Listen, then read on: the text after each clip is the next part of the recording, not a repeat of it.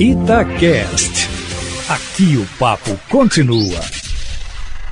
Boa tarde, Eustáquio Ramos. Boa tarde aos ouvintes do Plantão da Cidade.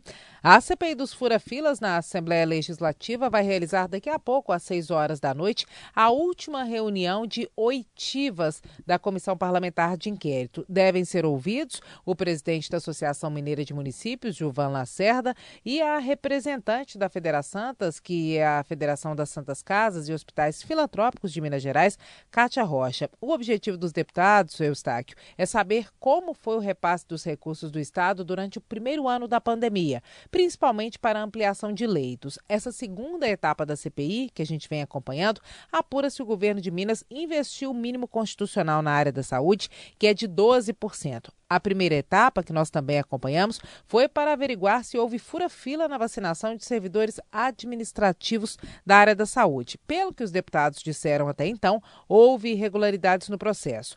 O relatório final, que vai apontar as responsabilidades e possíveis punições, deve ficar pronto no máximo em duas semanas, até o dia 19, quando entra em recesso parlamentar a Assembleia Legislativa. Na verdade, o relatório deve ser votado até o dia 19. A perspectiva é que haja punição para a cúpula da Secretaria Estadual de Saúde. Carlos Eduardo Amaral, ex-secretário, Marcelo Cabral, ex-adjunto, e João Pinho, chefe de gabinete. Pelo menos essa é a conversa de bastidores. Quais são as punições que eles podem receber ainda não foram publicadas. O deputado Cássio Soares, do PSD, que é o relator, está trabalhando nesse relatório final, Eustáquio. Pois é, Cássio Soares também é presidente da CPI da CEMIG, que faz hoje uma reunião interna com os integrantes para fazer uma pauta prévia do que deve ser o tema da primeira reunião, que vai ser na quinta-feira dessa semana.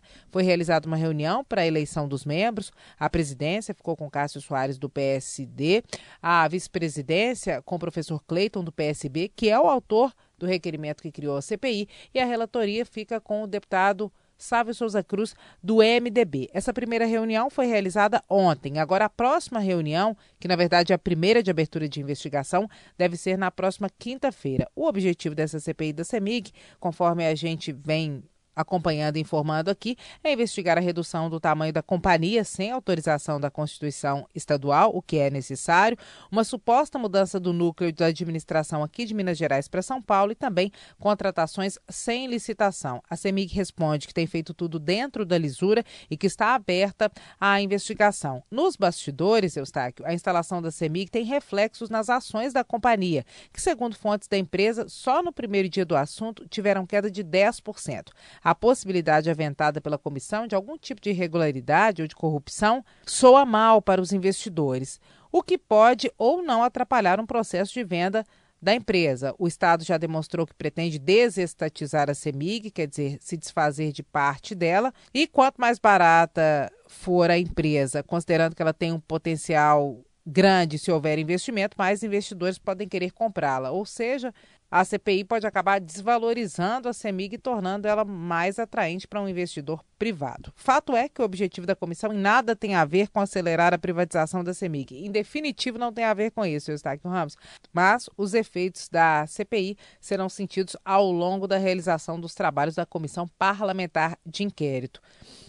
Aliás, Eustáquio Ramos, esse é um ano cheio de CPIs, né? Na Assembleia Legislativa são duas, a CPI dos furafilas e a da CEMIG, duas na Prefeitura, da pandemia da BH Trans, e no Senado tem a CPI da pandemia. Um ano antes da eleição, o desgaste pode ser grande para aqueles que pretendem ser candidatos, e apesar de o desgaste ser considerado grande, é um erro minimizar as CPIs como se elas se resu... é um erro minimizar as CPIs como se elas se resumissem a um desgaste com propósito eleitoral. É nas CPIs, Eustáquio Ramos, que são reveladas informações que os cidadãos nunca saberiam se não houvesse denúncia. Claro que elas acabam mostrando o nível de dificuldade de relacionamento que existe entre poderes, entre o executivo, entre o legislativo, mas de modo geral também são um incentivo à transparência e à problematização sobre o uso do dinheiro público, né, meu amigo? Porque afinal final das contas, todos os debates envolvem uso do dinheiro da população. E se tiver irregularidade, ela tem que ser constatada, os responsáveis têm que ser punidos e